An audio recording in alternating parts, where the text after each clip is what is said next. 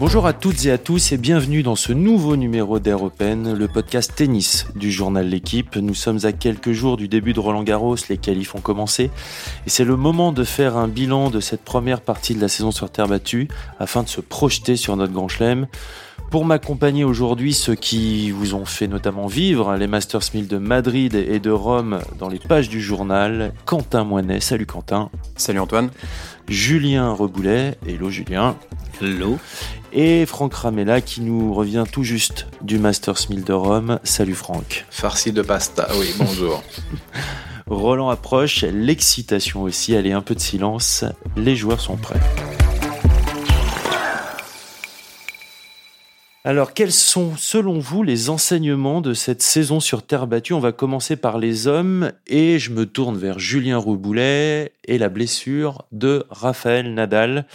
Julien, toi qui connais très bien à la fois le clan Nadal et qui a, euh, voilà, j'ai envie de dire, euh, des infos sur euh, cette blessure qui a suivi Raphaël depuis tant d'années, est-ce que il peut se remettre à temps pour le début de Roland Garros même si on a été quand même très inquiet de le voir boiter comme ça.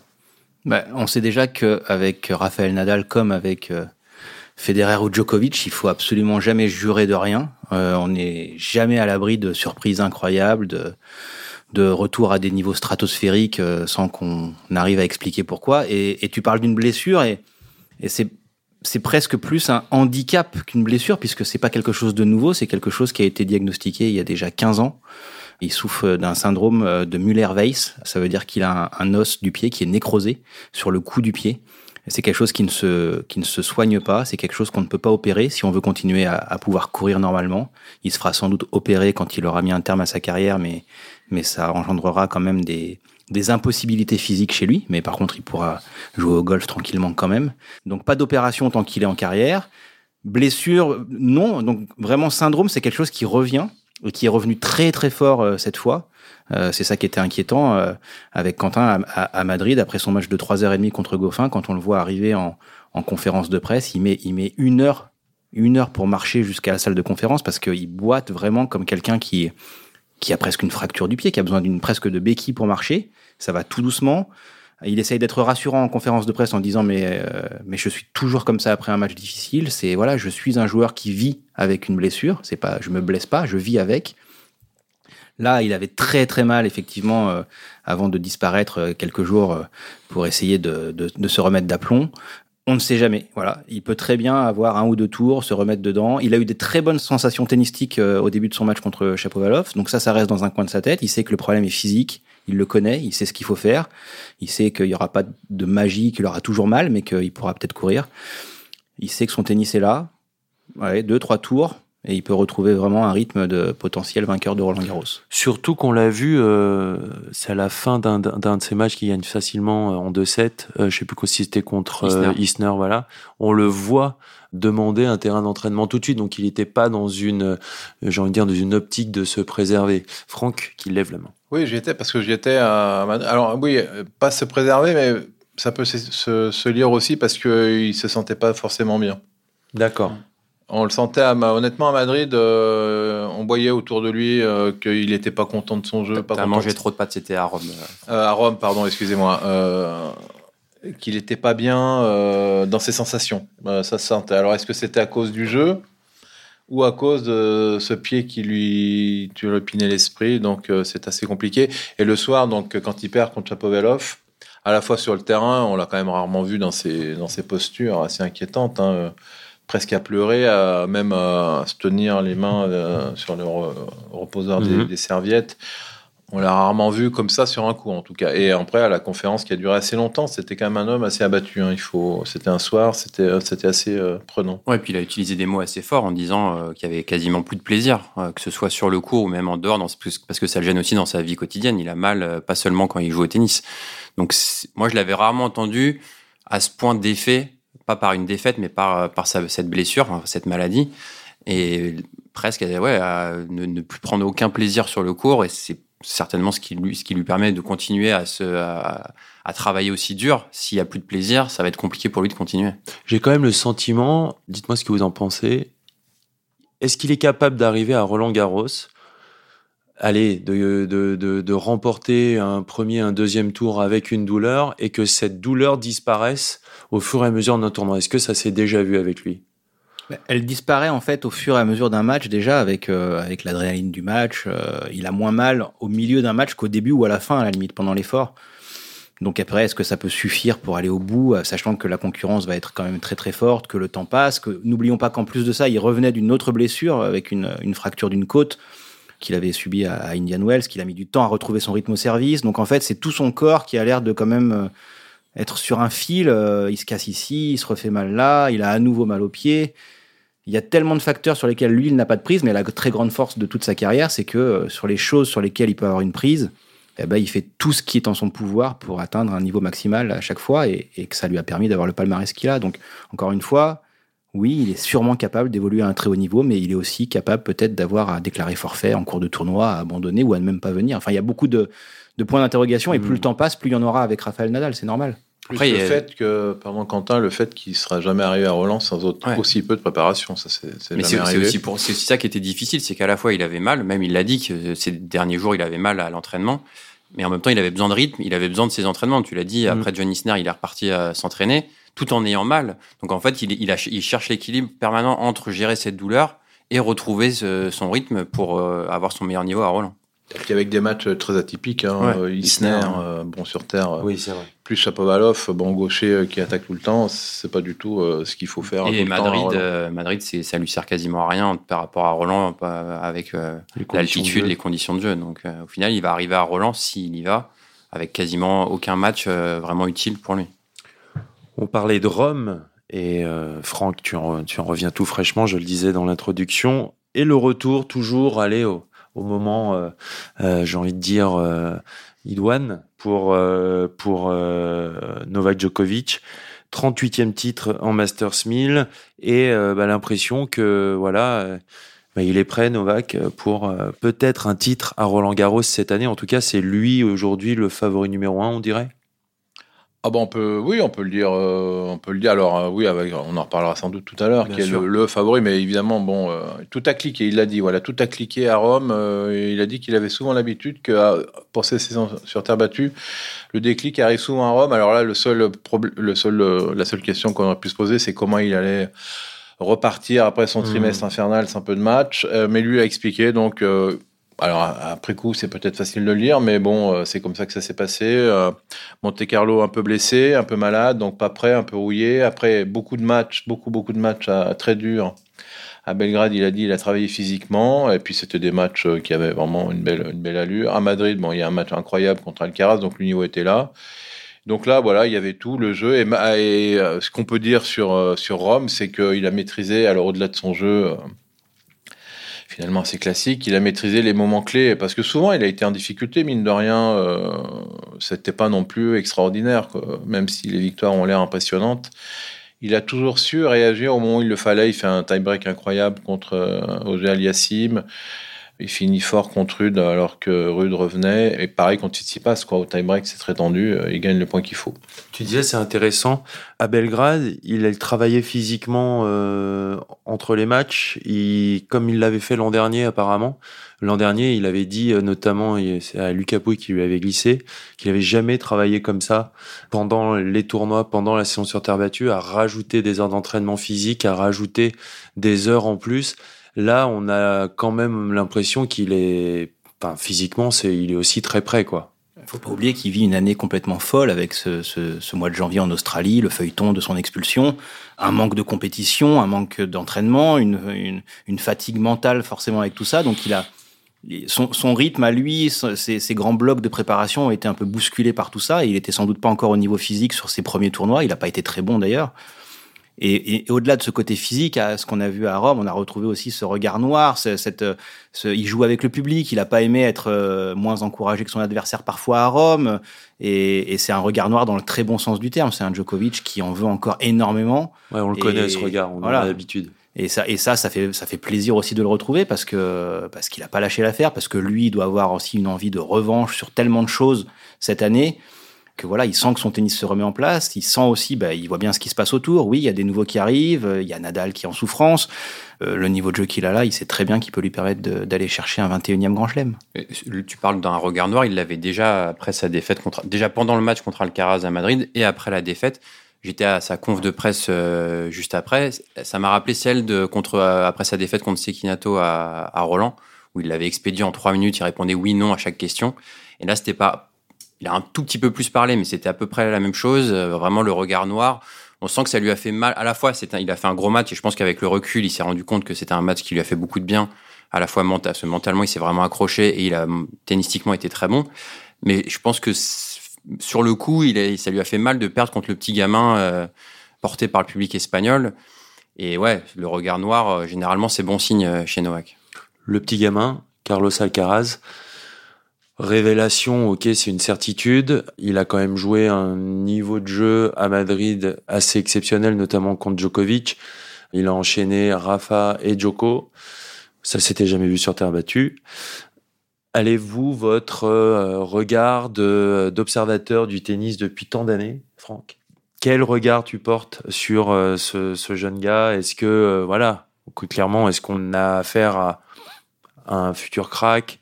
Un mec qui peut euh, potentiellement être euh, le patron du circuit euh, dans les 15 prochaines années Est-ce qu'on est qu'on assiste à, cette éclosion-là? Bah, On dirait bien. Enfin, c'est celui, en tout cas, qui, qui, a laissé de cette saison sur Terre bah, la plus grande impression. Visuelle, disons, et même, bon, c'est la nouveauté qui, qui, accélère ça aussi. Après, Djokovic l'a dit hier, un grand chelem, c'est forcément différent. 5-7, voilà, tous les mhm. deux jours, là, et puis évidemment la pression immense.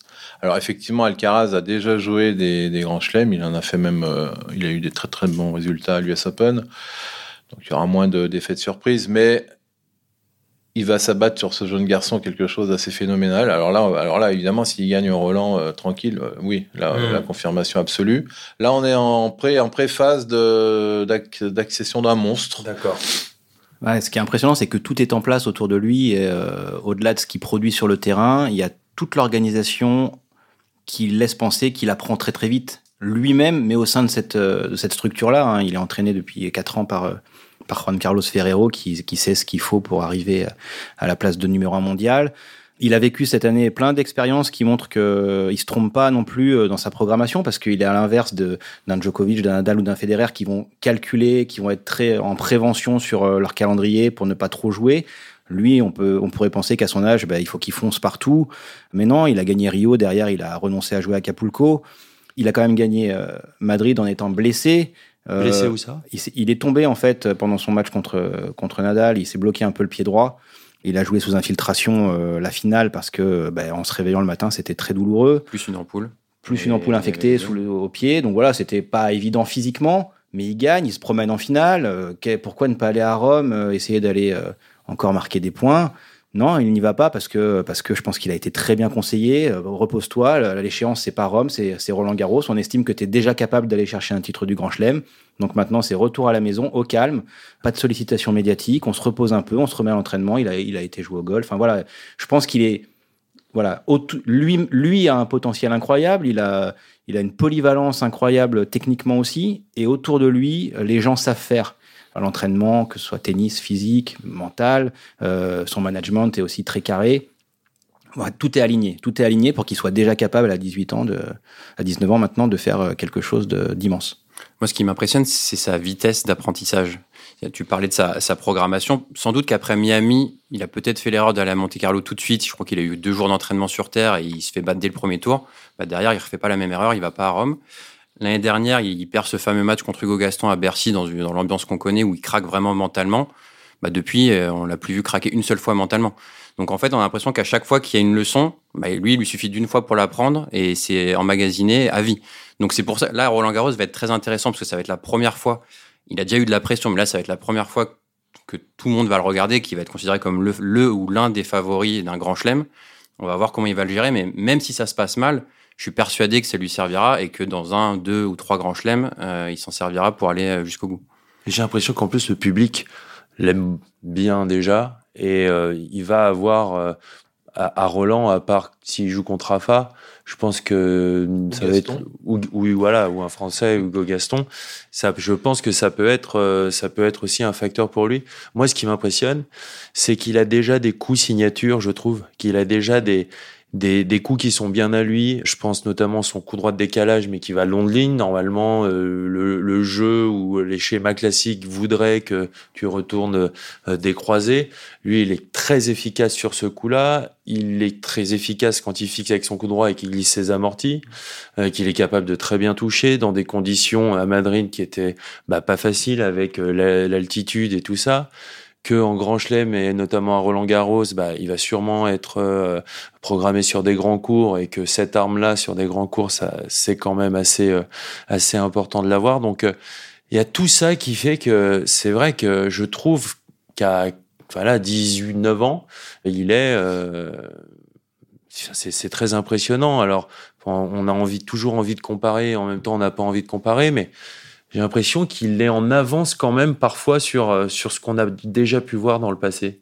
Est-ce que vous, Moi, je, ouais, je suis assez d'accord. Ce qui ne veut pas dire qu'il va, le faire. va faire la même chose, la même carrière, mais en tout cas, au même âge, effectivement, il y avait peut-être plus de faiblesses, de lacunes apparentes chez euh, Nadal, mm. Djokovic. Et Federer, c'est peut-être un peu différent. Il savait faire encore peut-être encore plus de choses, mais sans doute qu'à 19 ans, il faisait encore certains mauvais choix que je trouve ne fait quasiment jamais Alcaraz. C'est ça qui est impressionnant avec Alcaraz, c'est que il a une palette énorme et il se trompe quasiment jamais. ça, je pense que vraiment Ferrero là-dessus a été hyper important pour lui. Il regroupe, il regroupe un peu euh, un mélange de qualité qui, pioche un peu chez tous les meilleurs. Euh, il y a une, une vraie laxité chez lui, un peu à la Djokovic. Euh, il fait des défenses incroyables.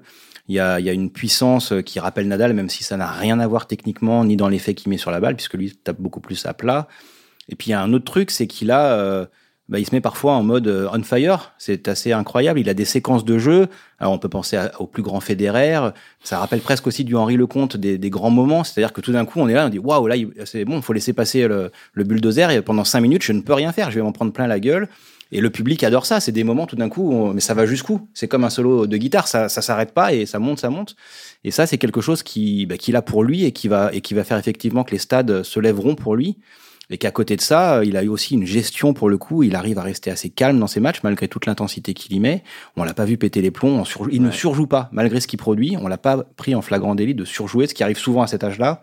Donc ouais, il paraît en avance de façon incroyable sur la génération des Zverev Tsitsipas, sur la génération d'avant qui n'y est jamais arrivé vraiment, les Nishikori Raonic.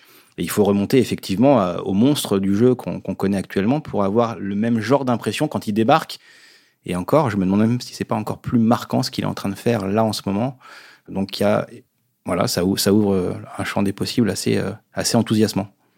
Il est capable aussi de faire des services volés. Ouais, et sur des points importants. Ouais, exactement. quand il sert pour le match contre Nadal, il y mm. va, il fait un service volé amorti. Enfin, ça, c'est un, truc qui est très sympa dans son historique, c'est que il n'était pas dans les meilleurs du monde à 13-14 ans parce qu'il savait déjà faire tout ça. Et qu'à cet âge-là, quand on fait tout, mm. bah, parfois on se trompe, on le fait pas au bon on moment. Fait les points et les fautes. On fait les points et les fautes. Et surtout à cet âge-là, bah, quand un, quand un gamin a trouvé sa filière et qui s'y accroche, bah, c'est là que ça paye parce que c'est pas la prime à la créativité, c'est la prime à la solidité à ce moment-là. Et en fait, lui, c'était finalement un excellent placement sur l'avenir, puisque ces fameuses mmh. amorties, ces volets, tout ça, c'est quelque chose qu'il a toujours eu en lui et qui s'est mis en place euh, au fur et à mesure, avec un physique qui s'est mis en, en, rapport de ses compétences techniques et, et qui font qu'aujourd'hui, c'est un joueur euh, qui paraît capable de gagner partout. Ça, c'était amusant aussi parce qu'il gagne Miami en premier et on, on, commence à se dire, mais en fait, est-ce qu'on s'est pas trompé? Est-ce qu'il n'est mmh. pas plus fort sur dur sur terre? D'autant qu'il perd effectivement à Monte Carlo contre, contre Corda, c'est une grosse surprise.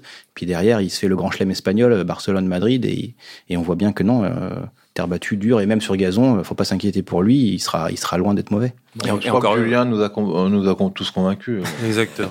Mais encore une fois, on, peut dire tout ça, et en même temps, ça veut pas dire qu'il faut compter sur le fait qu'il gagne un grand chelem à la fin. Enfin, la comparaison de ce point de vue-là n'a pas de sens, mais en tout cas, à son âge, ce qu'il fait est exceptionnel. Pour finir ce tour d'horizon des, des, favoris chez les hommes, un mot quand même sur Stefanos Tsitsipas qui, voilà, année après année, maintenant confirme qu'il fait partie des, meilleurs joueurs sur terre battue. Ah bah complètement, oui. Euh, depuis deux ans, euh, il est là. Euh, donc il a gagné Monaco, il fait demi à, Madrid et il fait finale à Rome. Donc il est... alors il a été un peu décevant, si on peut voir sous cet angle-là, en finale à à Rome, sans doute un peu, un peu fatigué. Il commence très mal le match. Bon, il se prend 6-0. Bon, euh, Djokovic jouait bien, mais c'est quand même lui mhm. qui, qui, qui était pas du tout. Il a tenu un peu grâce à son service, mais bon, il a toute une palette. Hein. Il, est, il est courageux, il monte, il monte beaucoup, il a tout un jeu offensif. Il a un coup droit terrien très, très, très stable. Alors hier, il a pêché en revers, mais bon, mais bon il était en finale à Roland l'an dernier aussi. Donc il fait incontestablement. Alors c'est moins, c'est moins complet qu'Alcaraz. Voilà, il y a encore ces, blocages de temps en temps. Il y a plus de petites faiblesses, on sent. Et puis il est évidemment pas au niveau de de, Djokovic et Nadal pour l'instant. Bon, il menait quand même de 7-0 hein, quand même contre Djokovic l'an dernier. Il faut pas oublier non plus. Donc il fait partie des quatre. Hein. je pense qu'on a cité les quatre là. ce qui est épatant avec Tsitsipas, c'est que finalement c'est lui le spécialiste de terre battue. C'est pas un Espagnol aujourd'hui. C'est même plus Nadal finalement depuis longtemps. Et Tsitsipas, je trouve qu'il s'allume quand arrive la terre battue, il devient un joueur inspiré, créatif.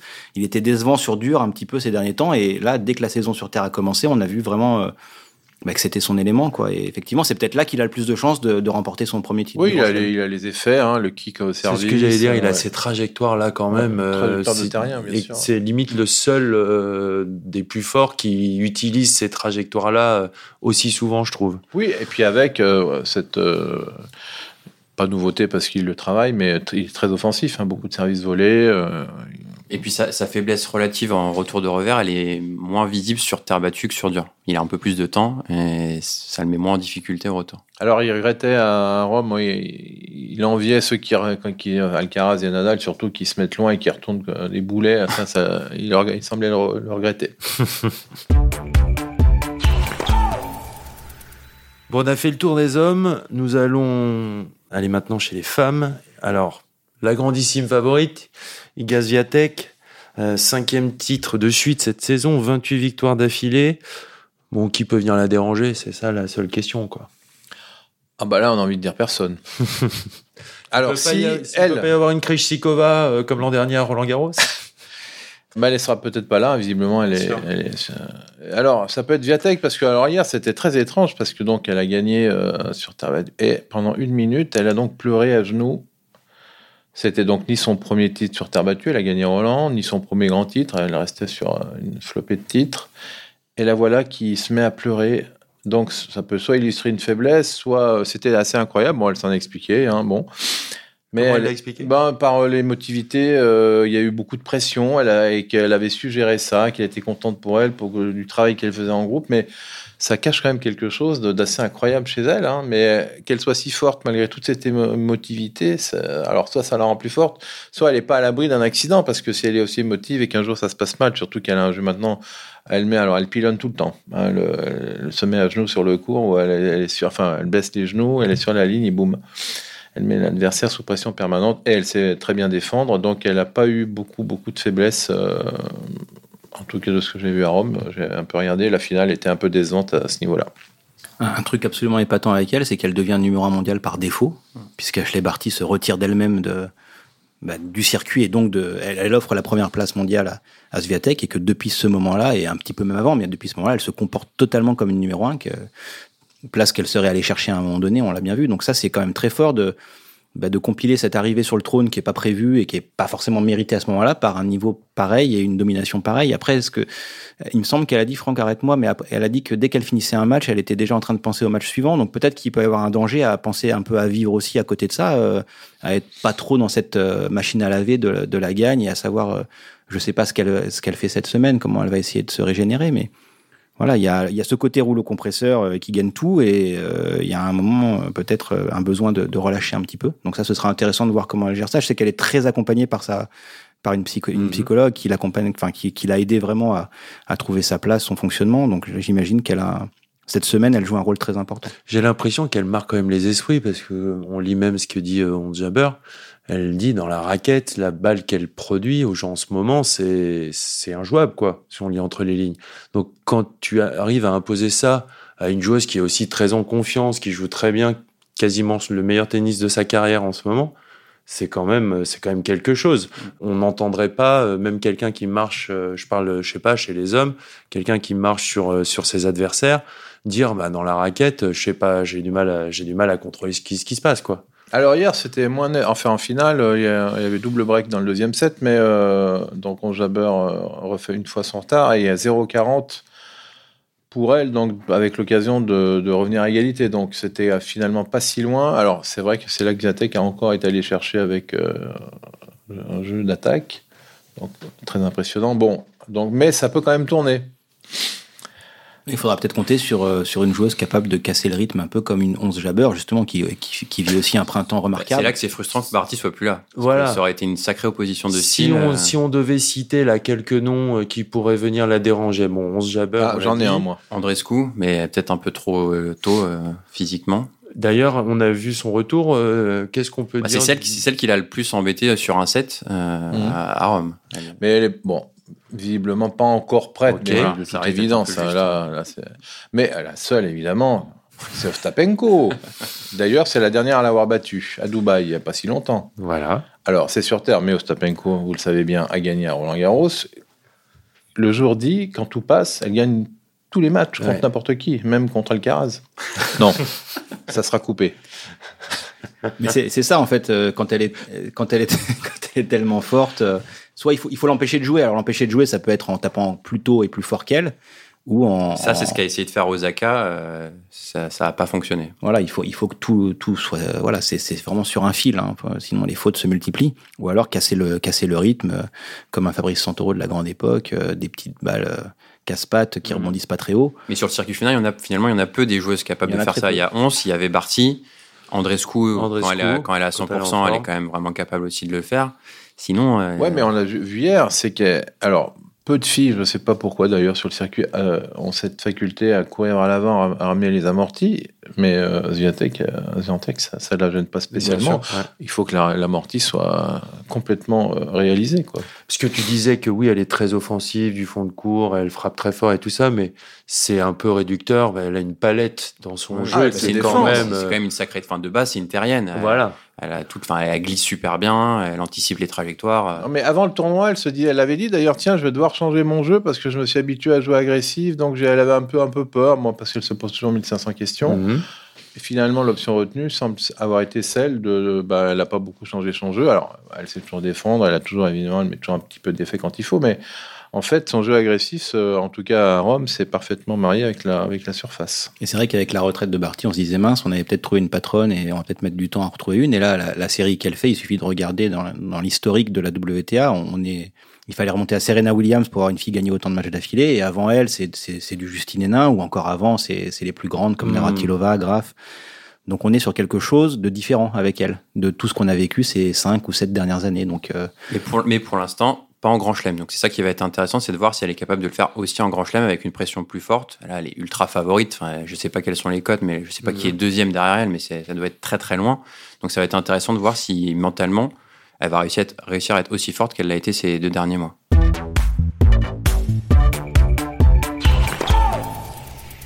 On a fait le tour, j'ai envie de dire, des favoris et tout ça. On va faire euh, un petit coin des Français. Sur un peu moins favori. Euh, ça commence. Justement, est-ce que euh, si on essayait de, de- de sortir et de se dire, OK, euh, quel va être le français Est-ce qu'on va avoir un français en deuxième semaine et tout ça. Si on essaye de prendre les choses allez, d'une façon un petit peu euh, de côté, j'ai envie de dire, quels pourraient être les motifs de satisfaction euh, pour ceux qui nous écoutent cette année? On a bien sûr parlé bah, des, des invitations pour euh, Joe Wilfried Songa et Gilles Simon qui vont nous dire au revoir. Alors ils vont peut-être pas arrêter leur carrière. euh, je crois que pour Joe c'est le cas et Gilles va aller jusqu'à la fin de la saison. exact. Je crois que c'est ça. Mais Joe ça va être le dernier match de sa carrière et on espère que ce sera pas au premier tour. Mais déjà qu'est-ce que la retraite de ces deux joueurs euh, vous évoque et euh, le fait de leurs adieux euh, à Paris? Ah bah ça va créer un, grand moment d'émotion si c'est bien géré, bien bien communiqué entre guillemets. Et encore, il y aura peut-être même pas besoin que ça soit super bien communiqué. Ça sera un grand moment. Ce sont des, joueurs qui ont laissé une trace, mais qui sera d'autant plus indélébile que on va tout de suite comprendre que oulala, attention après.